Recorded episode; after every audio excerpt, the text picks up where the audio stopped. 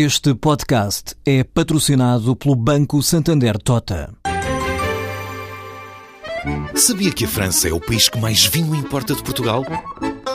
E que os Estados Unidos são o maior importador de calçado do mundo?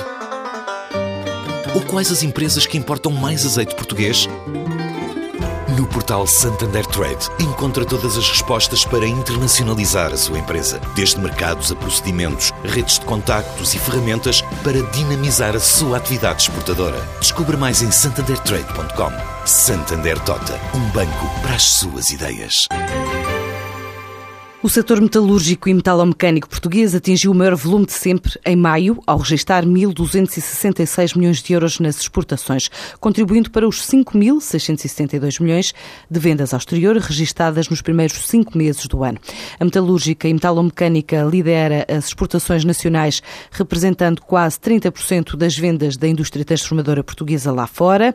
A Europa é o principal destino deste tipo de produto português, logo seguido do Maghreb, Médio Oriente, América do Sul, África e só depois o Extremo Oriente Asiático, revela Rafael Campos Pereira, o vice-presidente da Associação Portuguesa das Indústrias Metalúrgicas e Metalomecânicas e Afins. O maior volume de exportação de sempre, que foi um total de quase 1,3 mil milhões de euros no mês de maio. Estamos a falar em 70% para a Europa, 30% para o resto do mundo. Dentro da Europa, a, a, ordem é Espanha, Alemanha, França, Reino Unido. Fora da Europa, eh, estamos a falar de Maghreb, a Argélia começa a ser um mercado cada vez mais importante, mas o Médio Oriente também é importante e na América do Sul há alguma coisa relativamente interessante, designadamente eh, a Colômbia, que está a crescer, a própria Venezuela. Depois no, no Oriente também temos algumas exportações, no Extremo Oriente, mas não tão relevantes ou significativas.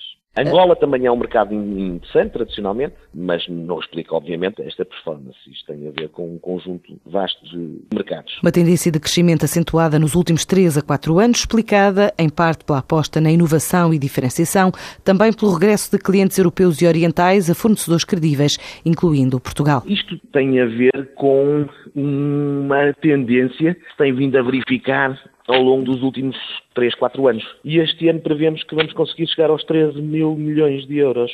As empresas têm vindo ao longo dos últimos anos a fazer uma aposta muito consistente na diferenciação, com uma aposta sustentada na inovação, na investigação e desenvolvimento. E depois também há algumas tendências mais conjunturais que têm a ver com o facto de alguns clientes eh, na Europa e, e no Médio Oriente, por exemplo, não compram tanto à China e estão a regressar aos fornecedores mais tradicionais, digamos assim. E Portugal tem uma grande reputação, os produtos do, do nosso setor no Médio Oriente e, portanto, há aí um crescimento. O ano passado este setor exportou um total de 12.587 milhões de euros, o que em termos de faturação representa agora 18% do PIB, o Produto Interno Bruto.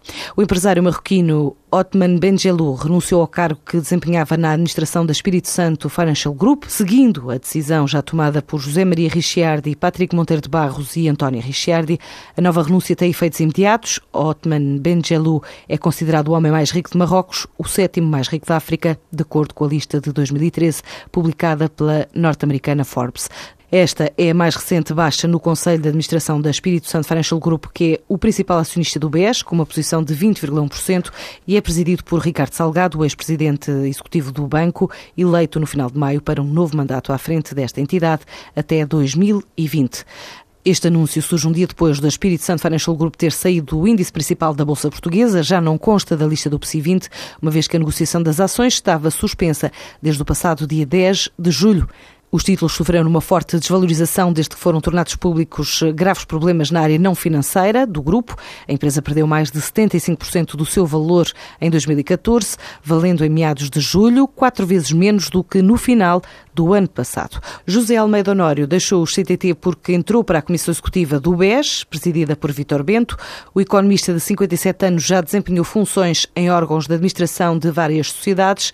Presidiu a Portocel, por exemplo, foi vogal de administração da Cécil e integrou a Comissão Executiva da CEMAPA.